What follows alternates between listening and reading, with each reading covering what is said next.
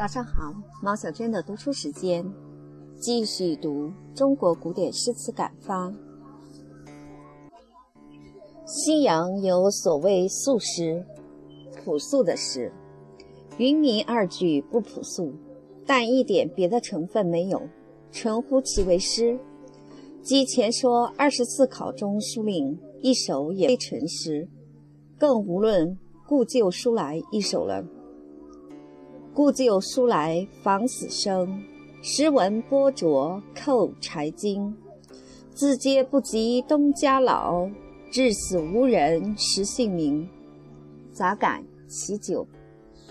即使不是纯诗，但真把不是诗的东西写成诗了，这不过是诗人本领技术高才写成诗了。大诗人无所不能写。但不写事物本身非诗者，云迷、花落，即使放翁不写，此事物也仍是诗。云迷江岸屈原塔，非屈原不可。如此伟大人物，塔在云迷之江岸；花落空山下雨词，非下雨不可。如此伟大人物，在空山中之词住，暮春花落。真是诗。范翁诗方面很多，虽不伟大，而是一诚实诗人。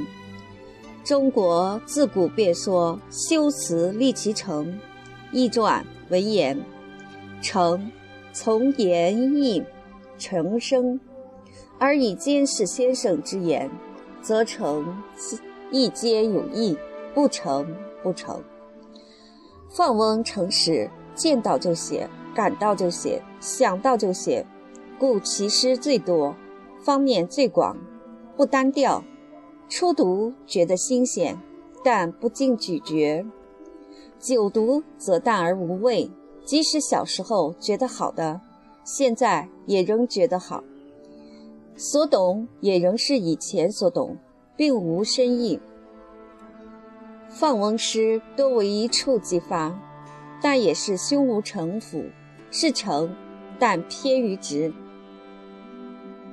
老杜之诚是诚实，如国破山河在，城春草木深，春望。读之如嚼橄榄。放翁诗一触即发，可爱在此，不伟大亦在此。水之积也不厚，则其覆大舟也无力。庄子《逍遥游》。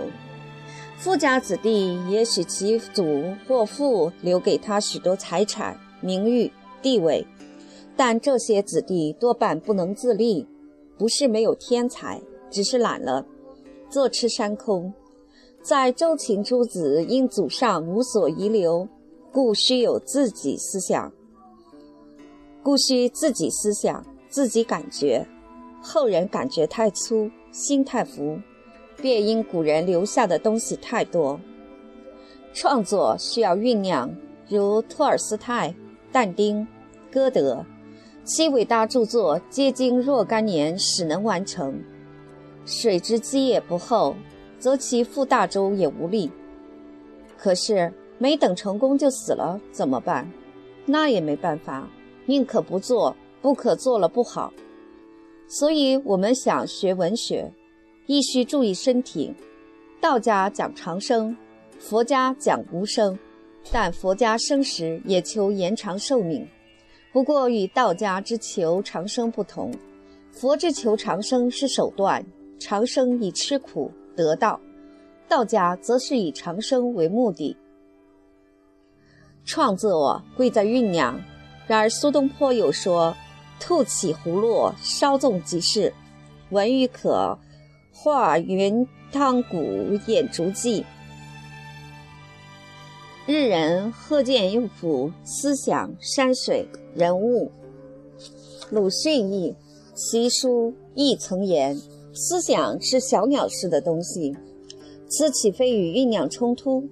我们要用两方面的功夫，尤其是写大著作，必须要有酝酿功夫。至如写抒情诗。还需一触即发。《水浒》中的鲁智深是即兴诗人，即兴诗即抒情诗。但即兴诗绝不异于长，绝不异于多。如唐之即兴诗人、抒情诗人王、孟、韦、柳，其诗集多为薄薄一本。孟浩然诗集最薄，但几乎每首都是好诗。即兴诗要做得快，不宜多，多则重复；不宜长，长则松懈。放翁便是如此。唐人绝句尤其五言，何以是古今独步？吐起胡落。唐人于此真是拿手。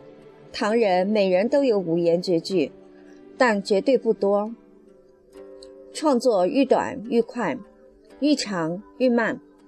宋人不会做五言诗，不知何故。范翁诗改七言绝句最好。范翁诗修辞技巧音节好，在七律中修辞有重复之处。并非无变化，而万首诗安得不有重复？谭教天唱戏有时减戏词儿，即避免重复。创作上之重复过多则可厌。七律八句，而中间四句又需对仗，远少变化，故意重复。范文诗中找不到奇情壮彩，太白诗中奇情多，如。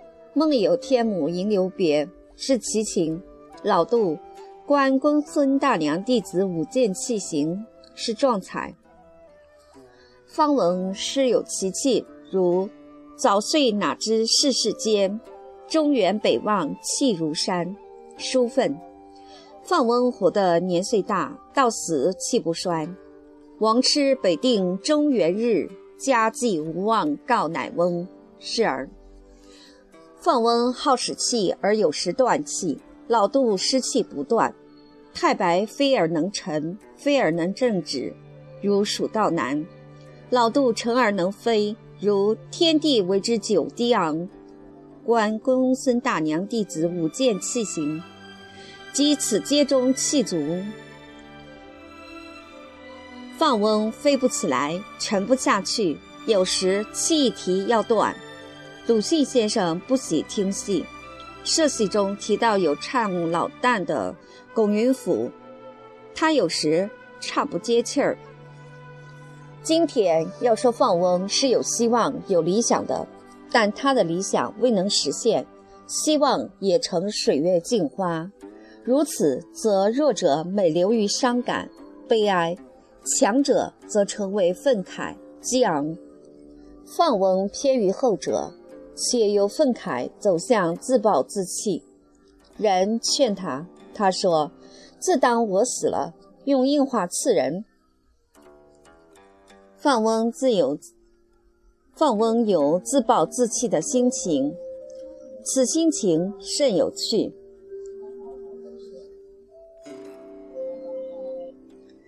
福建当年气土红，鹦鹉作绝。朔庭空，早知壮志成痴绝，悔不长名万纳中。观《华严歌·松斋》，此是放翁自暴自弃，前二句是自暴，后二句是自弃。早知如此，还不如做个出家人。杂感中故旧书来，一首亦然。但一个人老在愤慨心情下，且抱有自暴自弃心理，这样人便不能活了。所以，一个人要健康，健康指灵肉两方面，或曰心物。由此健康，才能生出和谐、调和，不矛盾；由此才能生出力量，集中来。此点与宗教之修养同。此种力量才是真正力量。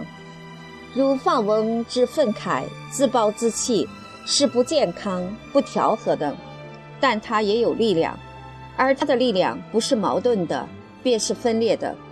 没有一个矛盾不是分裂的，分裂的力量较集中的力量为小。特别是一个诗人，必要得到心的和谐，即使所写是矛盾、是分裂。而心境也需保持和谐。鲁迅先生以橱窗白村苦闷的象征开篇曰：“有二五摩擦时，便有力。摩擦是矛盾，是分裂。此其不异于于之前说。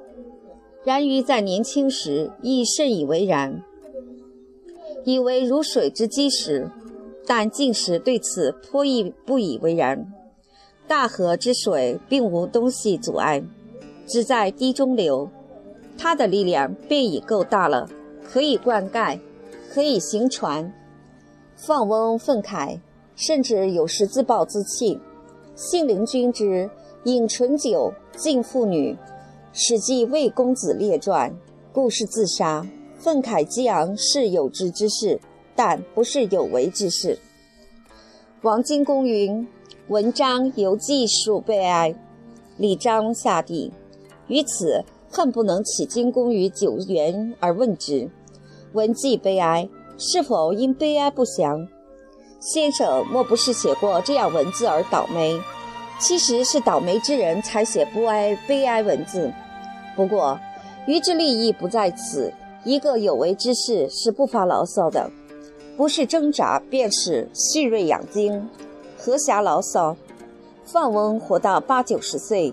激昂愤慨之外，亦有和谐健康之时。如前所举《三峡歌》之游南滨，放翁诗写自己的悲剧也是真诚的。他的举枕诗：“采得黄花做枕囊，取平生晃碧幽香。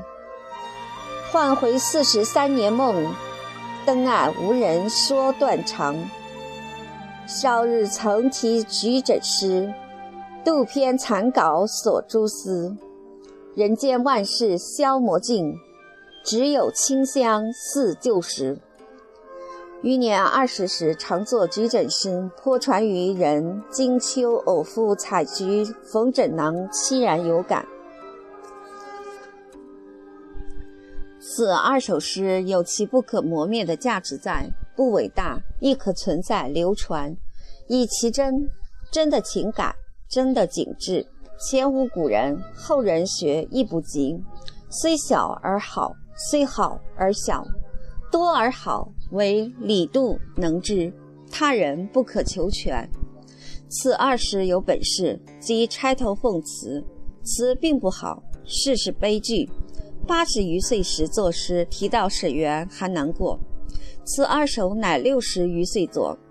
有时有沉痛情感而不能诗化，升华为诗，而陆放翁成功了。夕阳韵是小韵，而陆此诗不响。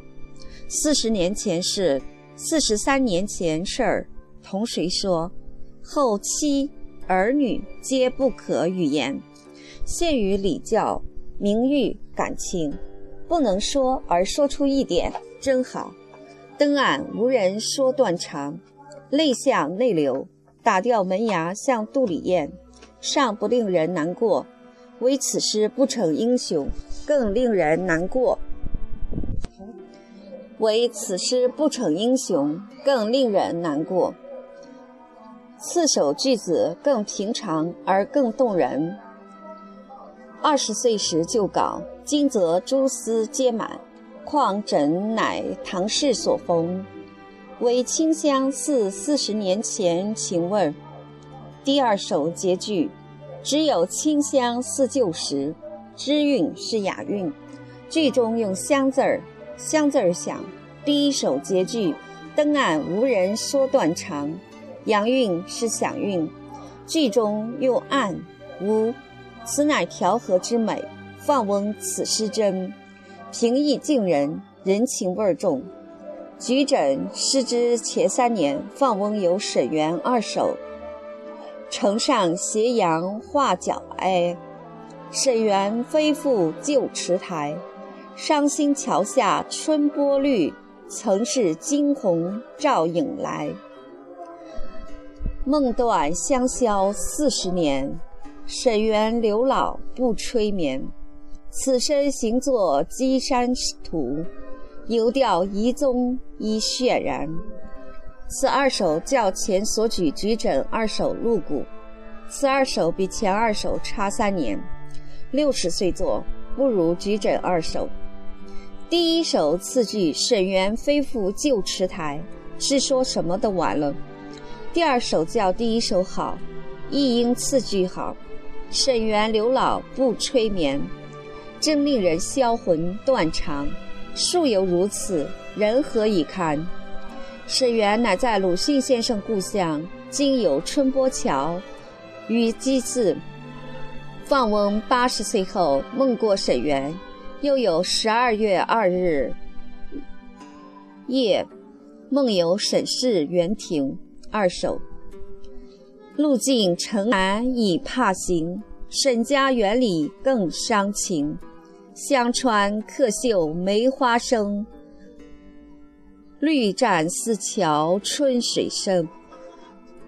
城南小陌又逢春，只见梅花不见人。玉骨九成泉下土，墨痕有所碧间尘。此首较前首好，有好在次句，只见梅花不见人。沈园之四绝，即放翁了不起处，虽无奇情壮彩而真，乃江西诗派所无。江西诗派但为理智无感情，而诗就为抒情的，太理智了，不是诗。西洋有哲学思想诗人，中国理学家诗好的少。即因无感情，范翁有真感情。对江西派革命虽佩服而不走其路子。平常人崇拜圣贤、英雄、仙佛，而与之相处必不舒服。世上无此等人，则干燥寂寞。故需要英雄、圣贤、仙佛，而吾辈既是凡夫，不易与之相处。诗中有礼。度，如是之有仙佛，仙佛是好，而其所想离吾人太远，有河汉之无极也。放翁则如老朋友辈谈心，即所谓平易近人，即所谓前所说他是我们一伙儿。